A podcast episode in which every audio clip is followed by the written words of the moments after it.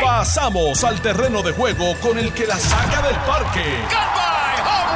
Le estás dando play al podcast de Noti 1630. Pelota dura con Ferdinand Pérez. Bueno, mis amigos, ¿qué tal? 10 en punto de la mañana. Bienvenidos a Jugando Pelota Dura. De 10 a 12 del mediodía por aquí por Noti1, señores. Noti1, la número uno fiscalizando en Puerto Rico. Y eh, bueno, hoy es un día interesante. Eh, día feriado para algunos, de trabajo para otros. Aquí estamos nosotros, aquí siendo como todos los días, presente en vivo y a todo color desde acá, desde las oficinas centrales de Noti1 630, donde se transmite toda la programación de esta importante emisora a través de todo Puerto Rico. Y hoy vamos a, jugar pelota dura con múltiples temas que están presentes eh, en el país. Vamos ahorita a las 11 a hablar con Posada. 11, 11 y media. A las 11 vamos a conversar sobre un tema importante, que es el tema del desarrollo económico, la vivienda, la construcción de proyectos de viviendas de interés social. Y a las 11 y media vamos a hablar de las promesas a los policías, que me llega información de que está inconclusa todas esas promesas que se le hicieron a los policías. Y voy a aprovechar el, el espacio para comenzar dando pues nuestra, nuestra condolencia a toda la familia, a toda la familia, a todos los amigos del licenciado Noel Colón Martínez, a quien me, honré en conocer, eh, reunirme en múltiples ocasiones. Don Noel Colón Martínez fue candidato a la gobernación por el Partido Independentista en 1972, fue presidente del Colegio de Abogados de Puerto Rico, falleció a los 94 años, un gran puertorriqueño, una persona muy distinguida, daba gusto conversar con, con personas tan serias, tan responsables, con una visión muy estudioso de la vida y de, la política. Así que desde aquí pues le envío un abrazo grande a sus hijos, a su familia, a sus amigos. Eh, que Dios lo tenga en la gloria, sin duda alguna, un excelente puertorriqueño eh, que hemos perdido en este proceso después de toda una vida, 94 años de vida. Eh, y también quiero pues aprovechar el momento para eh, unirme a los deseos de pronta recuperación a la buena amiga Mayita Meléndez, la exalcaldesa de Ponce, que su familia eh, eh, notificó ayer que había sufrido por un, percance de salud y se encuentra hospitalizada en el centro médico. Leí unas notas de Cucusa Hernández que planteaba que estaba en una condición muy, muy delicada de salud y esperamos, bueno, pues que, se recupere Mayita, que se recupere pronto. Este, Mayita, eh, que fue alcaldesa, ahora es delegada congresional allá del tema de la estadidad. Así que esperamos que se recupere pronto. La última vez que yo la vi, la vi en perfecto estado, llena de ánimo, muy alegre, como siempre ella resultaba ser, por lo menos conmigo, ¿no? Este, así que que se recupere pronto nuestra buena amiga Mayita Meléndez. Conmigo Antonio Maceira. Don Antonio, ¿cómo está usted? Saludos. Buenos días, Ferdinand. Buenos días, mente maestra. Eh, me uno ¿verdad? A, las palabras de Ferdinand, tanto, tanto en el pésame a la familia del, licenciado, así como en los deseos de pronta recuperación de la doctora María Mayita Meléndez. Sí, señor. Que se, que se recupere Mayita y bueno, nuestro abrazo a la familia ya de don Noel Colón. Cuando tenga más detalles, sé que ayer eh, en, la, una de las funerarias de la metropolitana pues fue el velatorio. Hoy creo que es oficialmente eh, eh, el sepelio de don Noel Colón Martínez. Bueno, ya, ya comentaremos más adelante sobre todo esto, que sin duda alguna, bueno, pues que es una pérdida grande. Señores, eh, quiero conversar de algo que me parece que es muy interesante. Vamos a hablar ahorita de la crisis del PPD, vamos a hablar de los demócratas que tienen una probabilidad inmensa de apoderarse de eh, la Cámara en, el Congreso de los Estados Unidos. Vamos a hablar del Colegio de Mayagüez, que mm, está perdiendo eh, todo su trabajo, la gran mayoría de los trabajos que han realizado de investigaciones allá en los laboratorios. Pero yo quisiera aprovechar, Anthony, eh, contigo aquí hoy, esta, esta primera etapa del análisis para eh, analizar un artículo que salió en el periódico de ayer, en el área de negocios, ayer o el sábado, no me acuerdo ahora, donde hace un resumen de los múltiples eventos eh, atmosféricos que hemos tenido en Puerto Rico, los daños que han ocasionado, las pérdidas en términos de dólares y centavos que representa para el país. Y entonces yo quería hacerle una pregunta a la gente, te la quiero hacer a ti, quiero conversar con, nuestro país sobre esto y quiero que, ver de qué forma se pueden incorporar, ya sea por el Facebook o quizás abrimos las líneas telefónicas ahorita. Porque a donde voy a empezar de atrás para adelante en el sentido de que ah, qué es lo que deberíamos nosotros aspirar como puertorriqueños de que de una vez y por todas tengamos una solución alguno de los temas permanentes, recurrentes que siempre tenemos cada vez que viene un fenómeno. ¿Qué queremos? Que arreglemos el problema y la infraestructura de una vez y por todas para que el agua no se nos vaya. Llueve, truene, relampaguee, o si se nos va sean por periodos cortos y que el agua no sea una crisis. Queremos que sea, no, no, el agua no, la luz. Queremos que sea la luz la que no se nos vaya, que tengamos el sistema eléctrico correcto, etcétera. O queremos evitar inundaciones, las famosas inundaciones de todos los lados que ya sabemos que se inundan y otros nuevos como llegaron ahora. Eh, los procedimientos de rescate, tener un procedimiento de rescate de primerísimo orden que no falle con la tecnología, con los equipos. Eh, lo mismo con los refugios, tanto que se debate con los refugios, que tenemos refugios y después no tienen luz, no tienen planta, o no tienen aquello, no tienen lo otro. Eh, y así por el estilo. Puede ser también la distribución de la gasolina, del diésel que de una vez y por todas tengamos ya una distribución adecuada, un sistema correcto de distribución de gasolina y diésel. O sea, yo, yo quiero que escojamos una, una, una nada más. Y que, ¿verdad?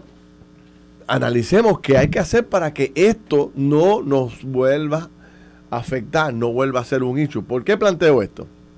Y presento a nuestra querida amiga eh, Marteli Jusino que se incorpora a la discusión. Marteli, buen día, saludos. Buenos días a ti, buenos días a todos los radioescuchas. Mira, yo, yo un poco en este resumen que hace el periódico El Nuevo Día, y me pareció interesantísimo porque uno pues, pasa el tiempo y se olvida de los detalles importantes. Hortensia llegó a Puerto Rico entre el 9 y el 10 de septiembre de 1996 causó, causó pérdidas al valor presente ahora cerca de mil millones en aquel tiempo, en el 96, el estimado fue de casi 500 millones. El río Grande de Loíza se salió fuera de su cauce debido a las fuertes lluvias en Carolina.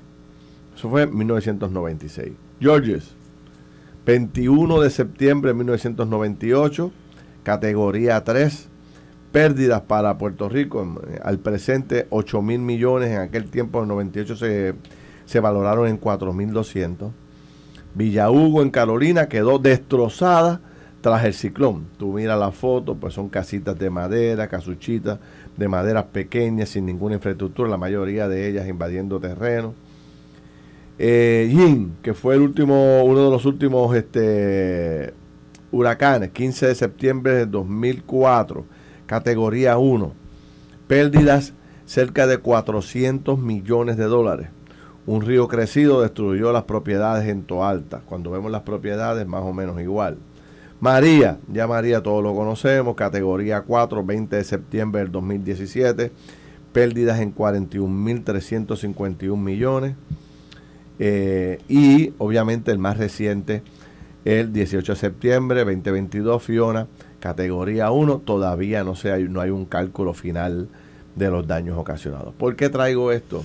Si tú te pones a ver 1, 2, 3, 4, 5 del 1996 al presente, ¿cuánto va del 96 al presente? Van 22, 26 años. Casi 30 años. Casi 30 años. Y en 30 años hemos recibido 2, 4, 5 huracanes de categoría, ¿verdad? Este, que, que han causado daños significativos más los temblores y los terremotos allá en el área sur de Puerto Rico. Entonces, si tú te pones a ver cuáles son los problemas que ocasionan cada uno de estos huracanes, los mismos que mencioné al principio. La falta de una buena distribución de la gasolina y el diésel, la falta de agua, la falta de luz, este, inundaciones por todos lados, los, siempre el debate de, de los refugios que no están listos, que no están preparados, que no tienen aquello, que no tienen lo otro O sea, los caminos, los puentes. Entonces, yo lo que pregunto es... Eso se resume en una sola palabra, planificación. Exacto. Después de 30 años Dos, cogiendo y mantenimiento. Exacto, también. Que debe ser parte de la planificación. Debe ser parte de la planificación, sí. es antes, durante y después. Después de 30 años cogiendo galletas y al mismo tiempo aprendiendo de la vida y de la historia, de los fenómenos, ¿no deberíamos ya estar preparados por lo menos en uno de los temas bien importantes? Uno, que no fallemos. Digamos, bueno, bueno pues si viene viento, pues no, nos preparamos, pero tenemos refugio. Si viene vientos duros con agua, Pero estamos fíjate, bien, pero tenemos fíjate, el sistema de distribución. En de el, en el caso de acueducto, después de un desastre tan grande como María, la autoridad de acueductos y alcantarillados respondió de manera inmediata. Eh, sé que hay sectores, evidentemente, que eran remotos, que tienen sus particularidades, pero gran parte de las zonas donde vive la mayoría de la población, yo no sé cómo lo hizo. El, el que era. Eh, Eli Díaz era en aquel Eli. Díaz. Yo no sé cómo lo hizo, pero lo hizo. ¿Qué pasó? Y la hoy directora era la directora de operaciones no- en aquel momento. Ahí no sé qué pasó. Porque eh, si en María se pudo, no sé si es que hay unas particularidades que yo desconozco, ¿verdad? Porque no tengo todo el insumo, pero en María eso como que se movió bastante rápido y uno siente un poco que después de cinco años como que en esa parte, no, no sé, echamos para atrás a menos que haya algo que yo no conozca, alguna justificación, como que tomó más tiempo y María fue un desastre evidentemente mayor. Pero en el resto de las cosas estamos como que, de nuevo, ¿dónde está la plan- decían aquí, planificación? Me, me dan una idea adicional, aparte de todos los que yo mencioné, eh, la atención a los viejitos y la gente que vive en las áreas este, vulnerables, que siempre son los mismos, que siempre son las mismas áreas, cuándo los vamos a sacar, cuándo los vamos a atender. O, eh, por ejemplo, cuando quedan los bolsillos, cómo se atienden estos bolsillos con personas que tienen escasos recursos económicos. Este, me estaba leyendo un comentario ahí, dice, esta mañana, dice Yadelis Rodríguez, esta mañana fui a echar gasolina y me encontré con una pareja de ancianos llenando envases de gasolina para su generador que todavía está sin luz. Bendito sea el Señor. Esto no es calidad de vida para estas personas. Y yo digo, bueno, pero, y estoy de acuerdo, totalmente, totalmente de acuerdo. Entonces, el punto es que, que llevamos 30 años en esta discusión. 30 años hablando de que los hay que construir un centro de trauma nuevo a prueba de huracanes y de terremotos y de cuánta ópera hay. O sea, hay que, eh, hay que hacer cosas. El problema es que no vemos el movimiento adecuado. ¿En cuál de estas cosas estaremos mejor que, la, que cuando vino en el 1996 de Hortensia? Porque fíjate que este, en esta ocasión hubo otro, otra vez problemas de suministro de gasolina, suministro de diésel, nos quedamos sin agua, veintipico de días sin luz, aquello, lo otro, tira, jala, pan. Pero yo creo que los refugios, yo por lo menos yo no recuerdo haber leído o escuchado eh, quejas con los refugios en esta ocasión. Que yo recuerde. Yo, he leído mucho he atendido bastantes críticas de eso. Eh, lo que pasa es que pues hemos llegado al, al- al nivel de quizás de conformarnos con que, el, que aunque la escuela esté y tenga, qué sé yo, cosas, cuatro, cuatro catres y, y dos o tres cositas allí, pero por ejemplo, Yo creo que en muchos aspectos hemos empeorado. por eso, por ejemplo, pero, pero ¿cómo te- cuando tendremos un verdadero refugio equipado hasta los dientes con plantas eléctricas, con, con internet, como, como Sí, yo, yo escuché, entrevistamos por ejemplo, de que no tenían res- respaldo, ¿verdad? Que las plantas no funcionaban. Esta comunidad, esta organización sin fines de lucro que entrevisté, que le dimos el bate el domingo, le, le reconocimos, le dimos un reconocimiento tremendo a esta organización allá en Maricao, que le dieron la escuela y ellos pusieron placas solares, consiguieron el dinero de las placas solares, tienen un sistema de recogido de agua, la reciclan, el agua de, de lluvia, Ah, súper. la reciclan y la convierten en una cisterna gigante y montaron sante- antenas satelitales y tienen internet. No se le fue internet nunca, no, nunca le faltó agua, nunca le faltó luz. Esto es una organizacióncita en Maricao. ¿Tú sabes cómo ellos lo pueden hacer y nosotros como gobierno con tanto dinero no lo podemos hacer? Y pero, pero mira el ejemplo de Ajunta con Casa Pueblo. Junta con Casa Pueblo. Mira, como sí, las sí. hormiguitas ahí, pero han dotado a gran parte del pueblo de, de sistemas solares. No sé si hasta una microred tienen allí. Y entonces van, han, han ido, ¿verdad? Y se han ido moviendo en la comunidad y tienen sistemas de solares de resguardo, ¿verdad? Que cuando se va la luz, pues por lo menos eh, la, un abaniquito, el- la nevera, o sea, le permite por lo menos subsistir en lo que, él- Sí. Con mejor calidad de vida, en lo que la luz llega. Yo, yo lo, lo traigo, te voy, a, y te voy a dar todo el espacio ahora, lo traigo porque ya estamos, ¿verdad? Ya, qué sé yo, 98, 99% de la población tiene luz, ya estamos a 100 millas por hora otra vez. y no hay nada que se avecine por ahí que nos vaya ¿verdad? a sacar del camino, porque ya como que pasó, eh, o estamos a punto de pasar de la temporada huracanes. Eh, ¿Qué ocurre? Pues vamos otra vez a 100 millas, a, hacer, a atender las crisis, a atender las crisis y nos olvidamos de las cosas básicas que tenemos que hacer para no volver a caer en la crisis de, los, de, de la prestación de servicios. Y yo no sé si será momento para que, ya que estamos otra vez volviendo a la normalidad, montar unos grupos de trabajo que repensemos todo esto, tú sabes. Porque aunque hay un plan de reconstrucción del país, hay otras cosas que son eh, básicas, como la distribución del combustible, que fracasamos en esta. Eh, no sé, ¿cómo lo ven ustedes? En esa parte de la distribución de combustible y diésel, eh, ¿eso también le aplica el impuesto al inventario? ¿O le aplica algún tipo de impuesto por tener almacenado el producto? ¿Puede ser un factor eso? Yo no, yo no creo que le aplique, ¿verdad? Eh, yo no creo que le aplique porque los arbitrios que tienen que ver con combustible son unos particulares. Eh, pero sería un buen tema para analizar con alguien que sea experto en taxes. Ahora, yo sí sé, me consta de primera mano porque recibí llamadas de personas quejándose con el tema y yo pasé la voz al, al DIDEC, que era quienes estaban en el COE, que una situación que había es, ok, eh, habían abasto de combustible por lo menos los primeros días. El problema estaba en la transportación. Todos recordamos que luego de María... Cuando de combustible, gasolina y diésel. Y diésel, sí. Cuando, cuando ustedes recuerdan que después de María el problema grande que hubo fue la falta de camioneros. Pues en esta ocasión ya todo el mundo tenía sus camioneros listos, todo el mundo sabía dónde reportarse, inclusive si no habían comunicaciones. Pero cuando los camioneros de Maldeli llegaban a, por no decir ninguno, llegaban a donde iban a recargar. ¿Cómo que de Maldeli? Eh, usando la ejemplo, la compañía ah, Maldeli. La compañía llegó al muelle. Maldeli tiene los abastos, tiene los abastos de, su combustible. Cuando sus camioneros llegaban, le decían, no, lo que pasa es que tú no tienes el entrenamiento mío para entrar a, nuestra facilidad. Pero el camionero de Maldeli tiene todos los adiestramientos del gobierno, el hazard, etcétera. Pero estos privados requieren un adiestramiento adicional que solamente tienen sus empleados. Pero seguían y, y en el día a día normal, eso no es un problema pero en una emergencia lo es.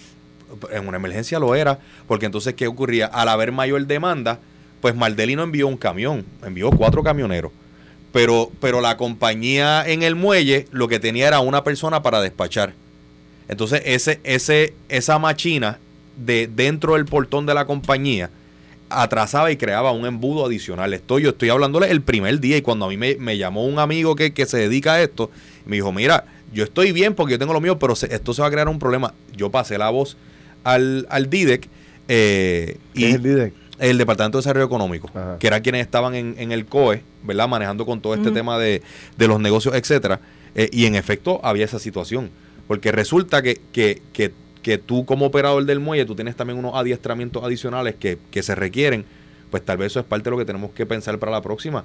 ¿Qué ramp up o qué, qué adicional se le va a exigir a ese privado que en caso de una emergencia duplique, triplique los empleados que tenga allí, o que dé adiestramiento a otras personas que en caso de ser necesario, pues Maldelis no tenga que hacer esa machina de dejo el camión en la entrada.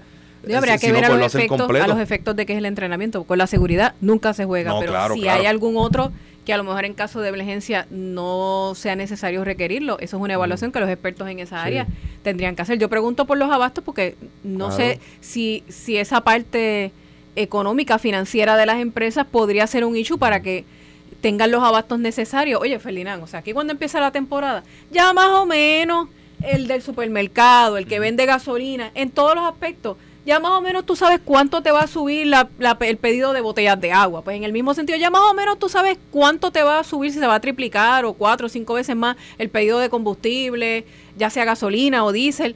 Pero si tú tienes un issue en términos contributivos o de impuestos, no sé, que te impida a ti tener ese almacén ahí y tú ya estar, estar preparado porque tú sabes que la demanda te va a subir, pues eso puede ser también un aspecto a considerar. Ah, también, también está, digo, yo estoy de acuerdo, eh, pero también está la mentalidad de la gente. Aquí Ángel Torres escribe aquí en, en Facebook mofándose de lo que yo planteo, dice, Ferdinand quiere refugios con internet. Y entonces empieza a reír, pone las caras de gente riéndose, ¿verdad? Y yo digo, yo quiero los refugios sea, con todos los power. ¿Cuál es el problema de que le podamos dar a los que menos tienen? Porque casi, ¿quién es el que llega al refugio? El que vive en la casita de madera, Muchos el que vive en un área inundable, los viejitos. Te voy a dar un ejemplo de por qué el Internet podría ser importante en un refugio. Yo creo que esa gente merecen lo mismo que merece cualquier otro ciudadano en cualquier otro lugar que esté este, refugiándose. Porque Pero te voy a decir por qué es importante, no solamente porque puedan tener eh, momentos para, para distraerse, sino porque particularmente después del 2020 se ampliaron los servicios de médicos, enfermeras que dan servicio a través de distintas plataformas y, y, la consulta es por el teléfono. Yo lo he hecho ya con mi hija. Y tú tienes, fíjate que todas las de ancianos, ¿Por qué es importante el Internet? Porque a lo mejor un médico en una situación que no sea verdad, una gran urgencia, puede consultar ese envejeciente por Internet. Por eso es importante. ¿Con qué se entretienen hoy los ancianos? Pero, no solo eso. Con el Facebook. A través de dónde, el, a través de que el, el gobierno estaba informando eh, las actualizaciones, a través de una página de Internet el PREPS o preps.pr.gov. Y lo otro es que aquí no podemos perder de perspectiva que estamos en el 2022. Exacto. ¿verdad? El aquí exigir que haya internet en, en todos los sectores y en refugio. Yo creo que, al revés deberíamos cuestionarnos cómo es que en el 2022 todavía en Puerto Rico hay lugares con problemas de acceso a internet. Mira, y, ve, y, este, y vamos, que son escuelas que de por sí ya deben tenerlo. Ya a estas alturas el internet no es eh, no sería para las redes sociales, es, es una necesidad. Es una necesidad, pero tú sabes, hay gente todavía con esa Se, se ponchó, se ponchó el, el, amigo ahí. Oh, le tiene un strike. Mira, pero Feli, tú hiciste una pregunta y antes de ir a la pausa, eh, yo quisiera contestarla, que él dice, si nosotros pudiéramos escoger dentro de todas estas cosas que quisiéramos que estén listos, todos son importantes, pero en lo personal, mano, a mí me pesan las inundaciones. A mí me pesa que cuando aquí, y, y, no solamente en Fiona, porque no podemos perder la perspectiva que en Fiona cayeron 30 pulgadas de lluvia. Sí. Pero que aquí con cualquier lloviznita, mano, se inunden los expresos, la avenida, que, que como dice Mardelis, que en una isla no tengamos la planificación, el mantenimiento para, mano, en el Caribe va a llover. y a mí me pesa el que nosotros seamos incapaces de, de, mantener eso. Una pregunta que hago a ustedes dos y a la gente que nos está escuchando. Por ejemplo, si, si nosotros preguntáramos hoy, ok, ¿cuál es el plan para evitar que Puerto Rico, o por lo menos, evitar que 100% no, es imposible, pero ¿cuál es el plan para evitar que Puerto Rico siga afectándose de forma tan dramática con las inundaciones? ¿Qué hay que hacer? Pues de seguro, de seguro que te va a salir el tema de los dragados. Los dragados de los embalses. ¿Cuántos años llevamos con esta, con esta cosa de los dragados? Eso es cíclico. La canalización de los ríos, dragados, todo eso. Pero hay alguien que sepa de eso, que nos pueda decir a nosotros con un mapa, mira, nosotros tenemos que canalizar este, arreglar esto, ver esto por acá, montar esto aquí. Y, más, de, más allá de eso, que es un, es un asunto de, de planificación urbana. ¿Cuánto tiempo llevamos hablando de un plan de uso de terreno?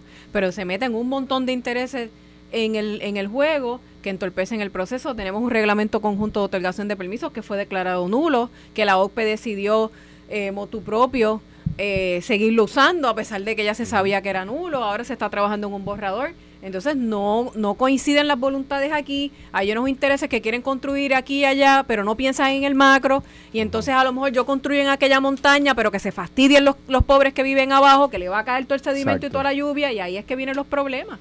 Yo y no hemos sido capaces como país de tener un, un sistema de ordenamiento de otorgación de permisos y de planificación que tome en consideración todos estos factores. Ya Anthony me dijo cuál era su, su deseo, ¿verdad? Ver, ver resuelto un problema, tú hablas de, inundaciones. Yo quiero saber cuál es el tuyo, yo voy a decir el mío y también quiero coger la, la, la opinión de la gente de cuál sería esta aspiración como ciudadano, como contribuyente, como puertorriqueño que tú quisieras ver ya con un check eh, en, tu en la lista de checklist ya completada, eh, hecha. Ya Puerto Rico no tiene que preocuparse. Estás escuchando el podcast de Pelota Dura, en Noti1 con Ferdinand Pérez.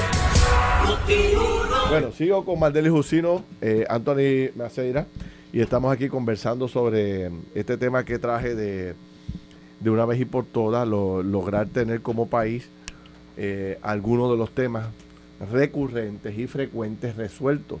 Y traje Yo te voy a decir uno. dame, resumir para que los que se incorporan ahora y traje la historia de los últimos eh, cinco fenómenos atmosféricos que nos han atacado desde, desde Hortensia hasta Fiona y van 30 años aproximadamente de todos esos fenómenos, que son cinco, y, básicamente son los mismos problemas, el agua, la luz, las inundaciones, los rescates. La comunicación. Las comunicaciones, caminos y puentes, refugios, eh, falla del diésel y la, gasolina, la distribución de la gasolina. Eh, y, entonces, bueno, Y ya Anthony dijo que le encantaría ver como, como, como ciudadano, como puertorriqueño, eh, resolverse el problema de las inundaciones. Sí, correcto. Sí. ¿Cuál, cuál, cuál, tú, ¿Cuál tú ves como prioridad para ti? La energía eléctrica. La energía eléctrica. Eso es algo que yo creo que le debe meter todo el enfoque del mundo. Porque de ahí dependen tantas cosas. Para empezar, la vida. No la calidad de vida. Hay vida de personas muchas que dependen de Sí. eso. Eh, financieramente el gobierno y la empresa privada se ven afectados. Económicamente, ¿cómo, se proyecta, ¿cómo nos proyectamos al mundo? Queremos traer otras empresas a venir aquí. Pero entonces si el sistema es una mm, porquería, pues, porque es la verdad. Entonces y usted tiene, tú tienes un billón de pesos. Yo quisiera, quisiéramos nosotros aquí, pero, Sí, invertir. Y te dicen, no, mira, lo que pasa es que el- la luz se va todos los días, más de una vez. Y yo voy a venir ahí y tengo entonces, ¿cuánto es que me tengo que gastar? Porque tengo que tener una planta industrial y cuánto es que me vale el diésel de la planta y también tengo que tener placazo. No, olvídate. ¿Y cómo es en República Dominicana? ¿Y cómo es en Florida? ¿O ¿Y cómo es en España? Pues mira, yo, yo, yo, me, yo le pondría toda mi atención porque hay tantas y tantas cosas que dependen de que haya un sistema eléctrico que funcione que yo pondría toda mi energía ahí. Ahora, yo, yo quisiera saber en esa, antes de yo decirte lo que yo, lo que, cuál es mi aspiración, yo, yo quisiera ver también eh, lo que es la reconstrucción del sistema eléctrico un poco en mapas. Te voy a explicar por qué. Visualizarlo, ¿verdad? Visualizarlo. Por ejemplo, eh, eh, en, mi recorrer por ahí, ¿verdad? Que tú sabes que yo me doy la vuelta los fines de semana. Pues tú te pones a ver el tendido eléctrico de Puerto Rico. Y esto es una cosa increíble. O sea, la cantidad de cables, torres, puentes. ¿Tú crees que debería eh, ser soterrado? Digo, ese sería el sueño ideal, ¿no? Pero yo estoy seguro que con estos chavos no se va a poder hacer todo el sistema eléctrico. ¿Qué es lo que realmente se va a hacer? Cambiar las torres que se cayeron, sé, cambiar los postes que se cayeron. ¿Cuántos son 12 o- billones de dólares? Es la asignación No, no, es más grande sí. jamás dada por FEMA. Por eso, yo pero yo- yo yo no creo creo que espero que hagan algo significativo ahí. se- motores nuevos, plantas nuevas. La verdad que yo no, no tengo claro todo el desglose que puede hacer con 12 mil millones, como dices, hay dinero en cantidades industriales. Pero de seguro que no va a dar para cambiar todos los cables y todas las torres y todas, sabes, ponerlo en lugares. Imagino que habrá una, una limitación en eso, no sé, porque es que es tan grande. Yo te voy a contar una experiencia que yo tuve en un viaje que yo hice con mi esposo. Eh, nosotros vivimos un parte de un tifón en la ciudad de Kioto, en Japón. Y en esa ciudad los cables no son soterrados. Se parece mucho, o sea, visualmente, ¿verdad? Yo no soy experta, pero visualmente, pues los postes con los cables se parecen mucho a Puerto Rico. Y una de las primeras cosas que nosotros pensamos fue, eh, jíbaro al fin, de acá de Puerto Rico, vamos para el supermercado. Y entonces, todo normal, no hay fila, nadie está comprando gasolina. Vamos donde nos estábamos quedando, que era una posada tradicional. Hay algo que debamos hacer, hay algo que debamos saber. No, no, no, todo, todo corrió con relativa normalidad hasta casi el momento en que el tifón estaba encima, incluyendo los sistemas de transporte con una puntualidad impresionante. Voy a lo segundo. Digo, pues vamos, nos quedamos aquí. Este, teníamos ropa que lavar, estábamos viajando backpacking y yo digo, se va a ir la luz.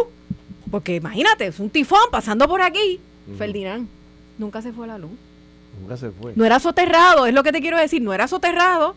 Sistema visualmente se veía bien parecido. En medio del tifón, nosotros lavamos toda nuestra ropa porque estábamos backpacking. Él sabe que el que viaja backpacking pues tiene que ir de Claro. vez en cuando.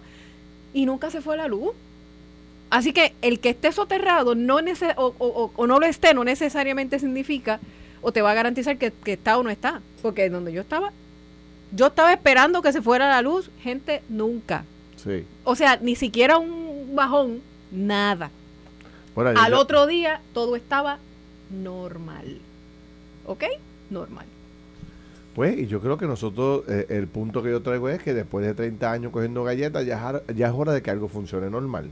Y obviamente confío ahora mismo que casi, casi, casi, nada funcionó normal. Algo que yo, yo, yo a lo largo de los años, yo pensaba igual que tú con la luz. Pero último, en los últimos años he ido cambiando mi posición y, para mí es el agua. O sea, eh, yo creo que ya nosotros deberíamos tener un sistema que funcione, no mere what, tú sabes. Pero ¿cómo es que cada vez que se viene un- una, una tormenta siempre la excusa es que no, es que la planta que teníamos en tal sitio se inundó? O es que la planta que tengan no tiene no tiene o sea, eh, generador eléctrico si para no tiene poder generador, reforzar. pues no funciona. Es la planta de bombeo de tal esquina que, que qué sé yo, qué rayos pasó. Yo digo, oye, pero no habrá llegado el momento ya de que sepamos cuántas de las bomba- de las plantas de bomba de agua de estas se inundan. Y reubicarlas o ponerle el generador en un lugar alto que no se inunde. No sé, algo. No sé, algo. alguna logística sencilla que nos diga a nosotros, se fue todo menos el agua. Oye, y que Acueductos tiene también una de las asignaciones más grandes. También. No es la más grande, pero tiene una significativa. Y, a- y Acueducto hay que reconocerle De que FEMA. actualmente es la agencia de mayor progreso en el tema de reconstrucción. Si- no, yo creo que han hecho un gran trabajo, pero bueno, Del- del Ejecutivo. un montón de días sin agua. La- a- Acueducto es la agencia con más proyectos encaminados, con más proyectos adelantados. Acueducto, Acueducto se está comiendo el pote de dinero, vamos. Eh, y algo que, que quisiera reconocer. Y yo eh, creo que si alguien va a hacer algo en acueductos es, es la ingeniera que está ahora. Este, la No, ingeniero Doriel- Doriel Pagán es- Doriel Pagán. Como ella que viene de ser de operaciones, Sí, sí. eh, ella conoce eso desde la A a la Z. Pero yo esperaba ver, ver menos problemas con la Es distribución que el agua del se- agua estableciera más rápido, A fíjate. pesar Yo de lo que eso tú le- dices, que sorprendió a todo el coincido. mundo. Eh, Yo creo que eso le sorprendió a todo el mundo. Pero, eh, pero donde yo creo que realmente hubo una falla fue en el tema de comunicar. Porque al sol de hoy todavía yo no tengo claro exactamente qué fue lo que ocurrió en, en- y, y por qué Porque- se fue el agua en esta ocasión sí, en Mariano, ¿verdad? Eh, cayeron 30 pulgadas de lluvia, que, que no es poca cosa. Pero, Sí, pero una explicación más no específica de qué, qué pasó que no nos recuperamos tan rápido como María. Exacto, Sí. pero, pero en el tema de la recuperación, de la resiliencia, etcétera, la realidad es que, que Acueducto está a paso de galope frente a todas las demás agencias. Y algo que, que no lo estamos hablando porque no sucedió, es que ustedes recuerdan que Ocean Park siempre se inundaba. Oye, Ocean sí. Park caía cualquier lloviznita y se inundaba. Y aquí, a pesar de todas las, de, de las 30 pulgadas de lluvia, no se inundó, pero fue precisamente porque planificaron bien, estaban las bombas eh, con su mantenimiento al día, tenía sus generadores ¿Esas al día. bombas son de recursos naturales o las tuvo Son- que poner el alcalde allí para que No, son de recursos naturales, eso- pero son alquiladas Pero por eso es lo que recursos naturales. o sea, eso es lo que yo quisiera ver en algunos de los temas. O sea, que históricamente se, se, se inundaba en Ocean Park y este año no se inundó. Ah, pues, vamos a celebrarlo. Eso es un gran logro. Sí. O sea, como yo siempre digo, las pequeñas batallas, hay que ganar pequeñitas batallas para que ganemos credibilidad y el país tenga, este, hay que tener victorias. Sí, sí, Esa es una victoria. La guerra se gana de Es una Eh, eso es una victoria. buena para esa comunidad y para Puerto Rico. No hubo que sacar a nadie, no hubo que perder tiempo, no hubo que dedicarle tiempo a rescate. ¿Y qué se hizo? Se tuvo el equipo, se tenía, eh, supongo que había equipo de respuesta, cualquier cosa, había el combustible. Quiere y decir había que, que lo que estaba allí se le dio mantenimiento también, Se porque esa es otra. Pones una planta allí y no le das Mira, mantenimiento. aquí pues. dice Ralph eh, Carrión, no me dice el sitio, pero dice, estuvimos 19 días sin agua. Llegó por dos días y ahora llevamos dos días más sin agua. Y todos sabemos que en Puerto Rico todavía hay cientos, no decenas. ¿De qué área? ¿De qué área? cien- no me dice la- el área. Cientos de barrios en Puerto Rico que no tienen agua o que tienen un sistema eh, Que no o sea, es consistente. intermitente, Que no, es consistente. Y entonces, bueno, pues ya es hora de que, por lo menos para mí, eh, el tema del agua pues se resuelva de una vez y por todas y tengamos, venga lo que venga, tengamos un sistema preparado que va a bombear agua rápido y las comunidades van a tener. Pero ¿tú ¿sabes lo que pasa? Días. Sí, mira a este señor, 19 días. Yo- nosotros estuvimos en casa tres o cuatro días sin luz, sin agua también. Y, y la crisis Y otro de- aspecto importante es eh, cuál es la vida útil de los embalses, porque eso no es para siempre, ¿no? Bueno, Hemos mirado eso y qué vamos a hacer y cuál es nuestro plan a mediano y largo plazo con todos esos embalses, uno de los represas, proyectos no más sé. grandes que hay de mitigación es la reconstrucción de las represas de Patillas. Es todo un proyecto, yo no recuerdo si es 400, 500 Para millones añadirle años de, para de añadirle años de vida útil. Y eso cae bajo el programa de mitigación, porque FEMA tiene el que es ponerle los parchitos, la emergencia, y tiene los que son mitigación, que es que yo voy a mejorar. Pues en el, en Y el eso es uno tema- de los programas menos ese- fiscalizados, la Sí. parte de mitigación, que es Sí. súper importante. y subutilizados. De hecho, no lo discutimos aquí, pero la semana pasada leí en algún sitio que HOT había denegado la extensión para que los municipios usaran el programa este de CRP, el City Re- Revitalization Program. Ajá. Esto era un dinero bajo CDBGDR que iba dirigido específicamente a los municipios. Esto es, cada municipio tenía derecho a competir en, en un pote. Y eran, eran proyectos que, mano, que, que era para lo que dice revitalizar la ciudad. Era tan amplio que permitía, por ejemplo, en Aguadía había un proyecto que, que era un bed and breakfast. Eh, pero en San Juan habían proyectos que eran la reconstrucción de parques. El parque lineal que queda por detrás de. Ay, que queda por detrás de. por el área del Sagrado. Ustedes saben el parque lineal que va Sí, sobre el agua. sí, sí, Se sí. me olvida. Ajá, Ese es uno de los proyectos que había. ¿Verdad? Que es un pote de dinero bien flexible y muchos municipios ni siquiera sometieron un proyecto. Entonces, lo que dice Maldeli, estos son proyectos que. que o, o programas que no están siendo fiscalizados adecuadamente y que al no fiscalizarse adecuadamente se pierde dinero. Entonces al perder dinero se pierde oportunidad. Mira, Juan Cruz dice que el alcalde de San Juan puso generadores para las bombas de Ocean Park de antemano. Quizás sí, tú es que, me, me, parece que, el alcalde se había movido en esa dirección. Ahora, ah, pues yo tengo una petición más. municipio, ejecutivo. Yo tengo una petición más ya después de 30 años que también me gustaría ver funcionando adecuadamente. ¿Tú no crees que las filas en la gasolinera y la distribución de la gasolina y el diésel a través de Puerto Rico ya es hora de que tengamos algo mucho más, más eficiente. Una logística más refinada. Por eso, vamos, vamos a partir de la premisa que cualquier cosa nos parte por el medio y nos hace Viene un huracán. En, anuncias el huracán, a las tres horas tú tienes un filón.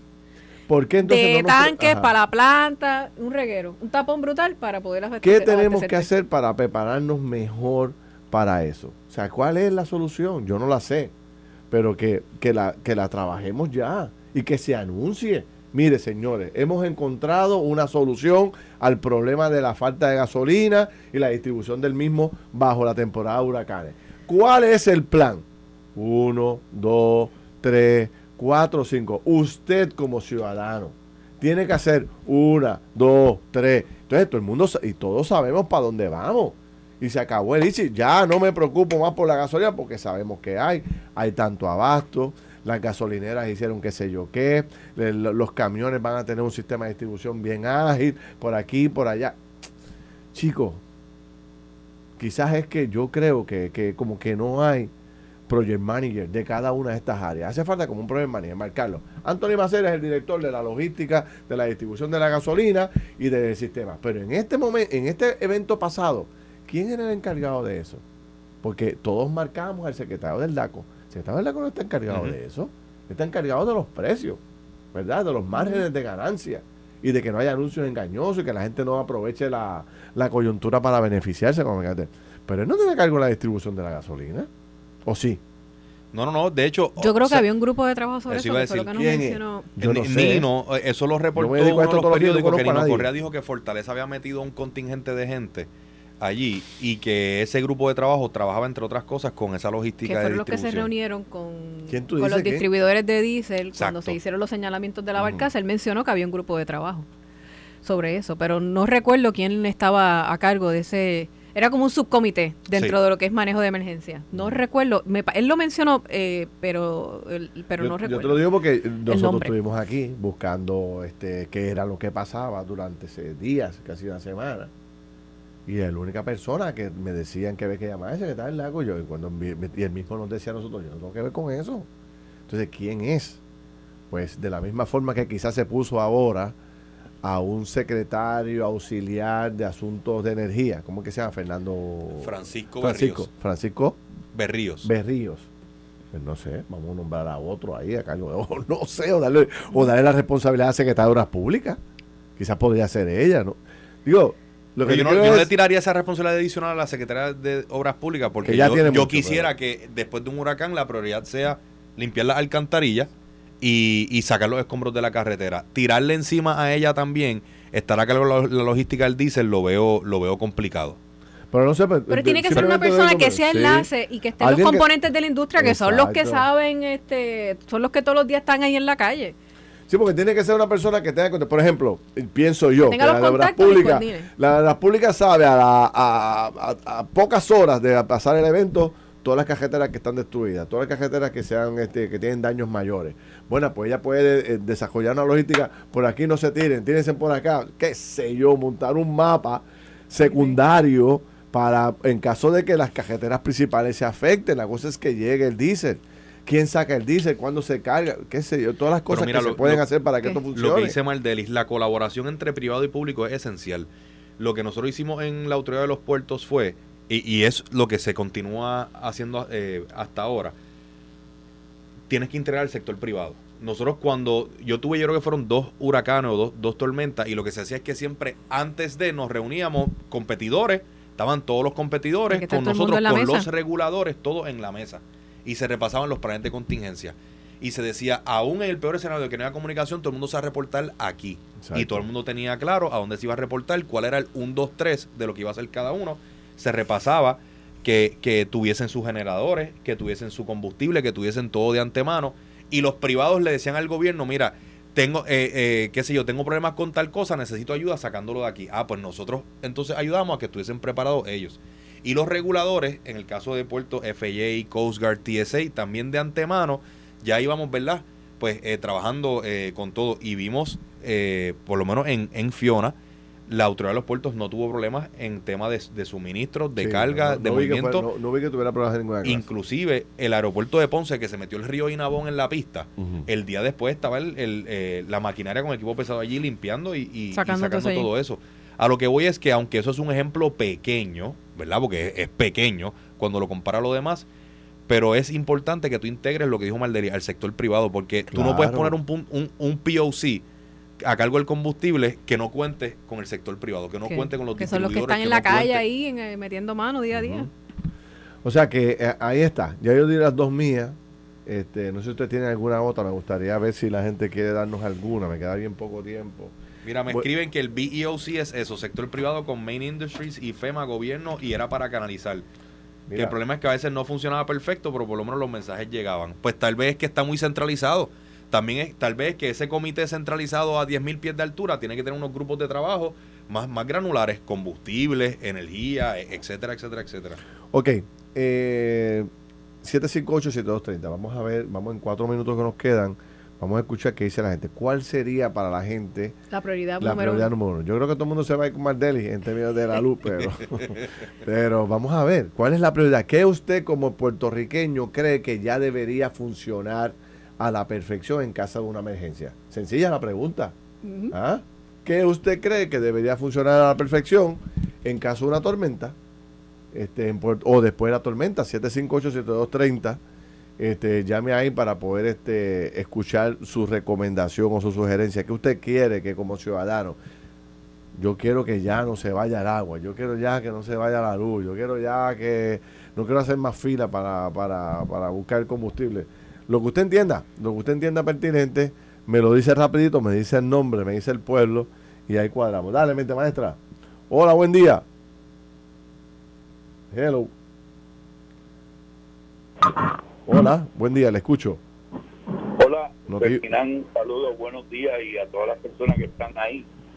Gracias, buen día. Ustedes, Ferdinand, usted usted siempre está claro en, en el- en lo que es el problema. Yo creo que el problema, digamos, del diésel, el problema del diésel es que yo creo y pienso que la gente que distribuye el diésel de Puerto Rico no tienen la capacidad de tener el galonaje que se va a necesitar para una cosa como la que acaba de suceder.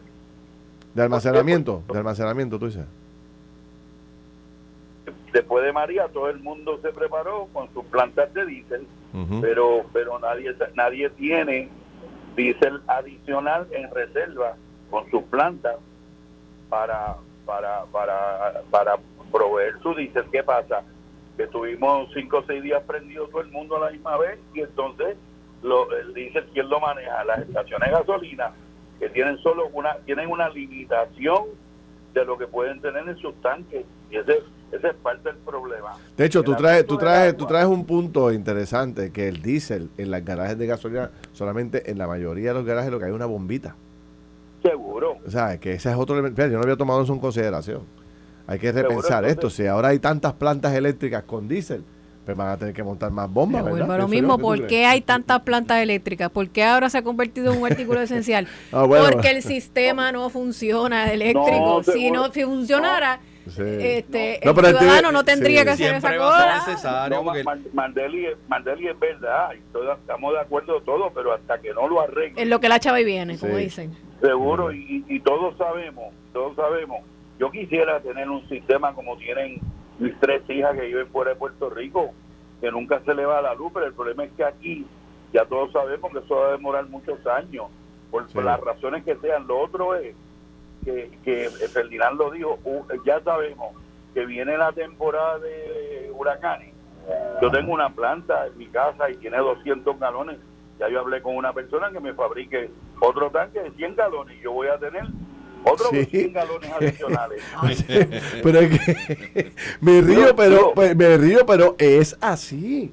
también como Bueno, ciudadanos yo tenemos que prepararnos. Yo lo oigo a él que Bueno, con un ánimo de prepararse, pero que se oriente bien en cuanto al manejo y disposición de Ah, guardar bueno, tantos galones, que lo Ah, queremos no, seguro, ¿sabes? Está bien, pero, pero No, él- él tiene eso tiene un manejo también importante. Tenemos que también No, nosotros prepararnos. Sí, eso casi hacer un al lado de la casa.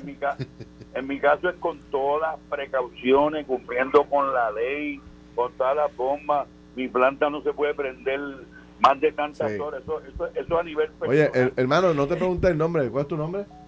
Mi nombre es Nestalí Negrón. Estalí, te felicito por, por los comentarios. Gracias, gracias por tu tiempo. Te lo. Bien, gracias.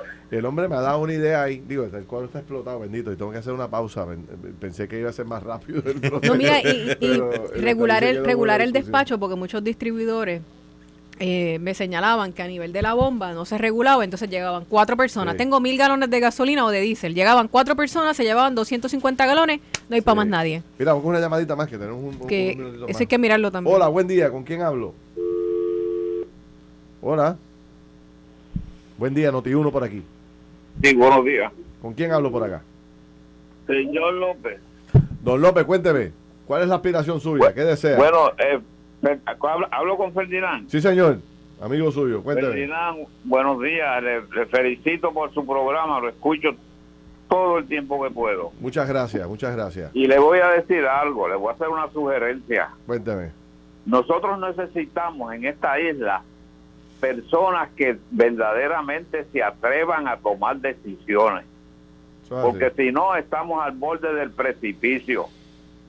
Y a mí me, y a mí me placería que usted, del partido que sea, eh, se postule para gobernador, para que usted vea que le vamos a dar todos los votos. Anda, eso es una aspiración ciudadana clara, concisa e inequívoca. Eh, ¿Cuál era su nombre, mi querido amigo? Señor López, José López. Don José López, no me quiera tanto, por favor. Ferdinand 2024. No me quiera tanto. Déjeme, atreverse, tiene que atreverse. Oiga. Todos los comentarios, tiene que atreverse. déjeme tranquilito por acá. creo que por acá ayudo más que, que desde allá adentro. Pero gracias, se le agradece mucho. eh, la Buenos intención. días para todos. Igual, igual, Buen día, igual.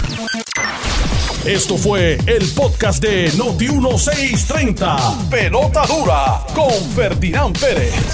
Dale play a tu podcast favorito a través de Apple Podcasts, Spotify, Google Podcasts, Stitcher y notiuno.com.